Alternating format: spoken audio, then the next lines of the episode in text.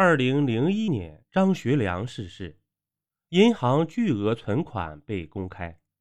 他这么多钱是哪儿来的呢？咱们书接上集，比如羊毛地毯、席梦思床垫，以及必备的抽水马桶，而且房间布局有卧室、洗澡间、书房和会客厅等等。不过，唯一算得上监禁的是，蒋介石在张学良的每处住所外都设有三道防线，一旦发现可疑之人，直接枪毙。这也是他无法逃离的原因。其次，蒋介石为了防止张学良孤注一掷，承诺会善待，每个月都会送来一笔固定生活费。而张学良也被允许能从自家的产业中拨钱。他说：“我只担心蒋介石会要我的命，但我不担心他会克扣我的钱。既然无路可逃，不如享受生活。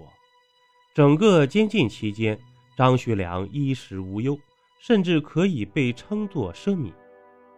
他的一日三餐都有专门的厨师调配。”还有专机会送来喜爱的海鲜产品与进口水果，饮食远超过当时的普通人，因此每个月的餐费也有上万元。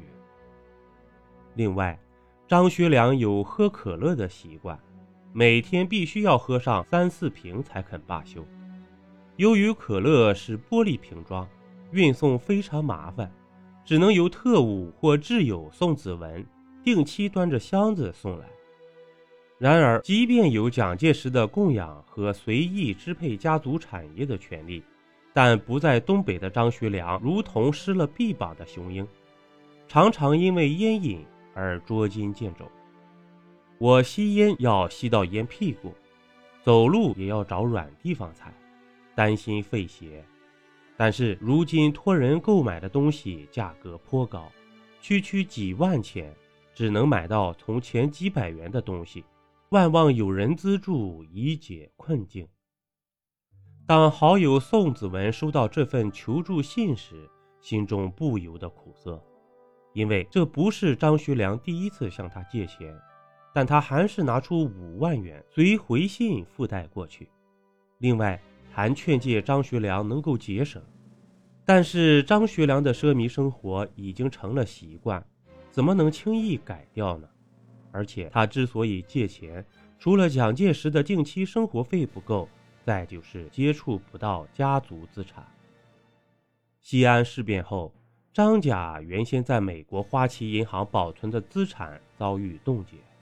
另外，东北沦陷后，日本人大张旗鼓地闯进张学良的卧室，将近八万根金条运回日本。名人字画更是比比皆是。张学良晚年时曾为自己跟蒋介石做出的不抵抗政策表示了忏悔。我以为不让日本人有托词扩张，他们就能放弃侵略中国的想法，但事实证明我错了。即使有美国的刁难和日本人的掠夺，但张学良依旧有过奢靡生活的底气。因为除了雄厚的家产，他还有一位经商头脑绝佳的妻子，那就是于凤至。提起张学良，就不得不论一论他的父亲张作霖。从土匪到军阀头子，张作霖经历着怎样惊险刺激的发迹之路，我们无法体会，但他的势力与家产却实实在在地展露在大众面前。一九二六年，有官方报纸曾经统计过七十一个军阀的财产，排名第一的是被称为“东北王”的张作霖，据说有五千万。除了东北边业银行的实权，还有散落各地的房产等等，这都是他一手打拼出来的。因此，张学良在这样的金银窝里出生，吃喝无忧是一方面，每月的零花钱就足够养活一支军队了。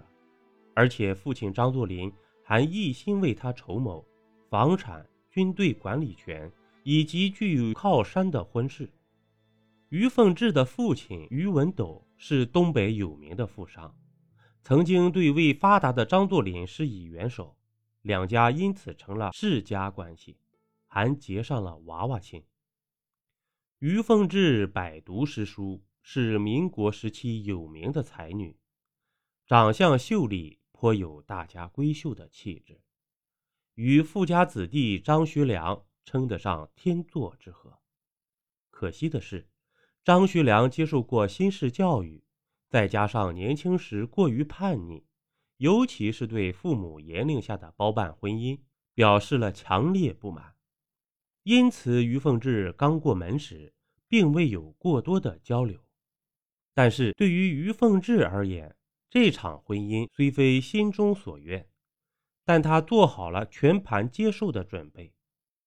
邀您继续收听下集。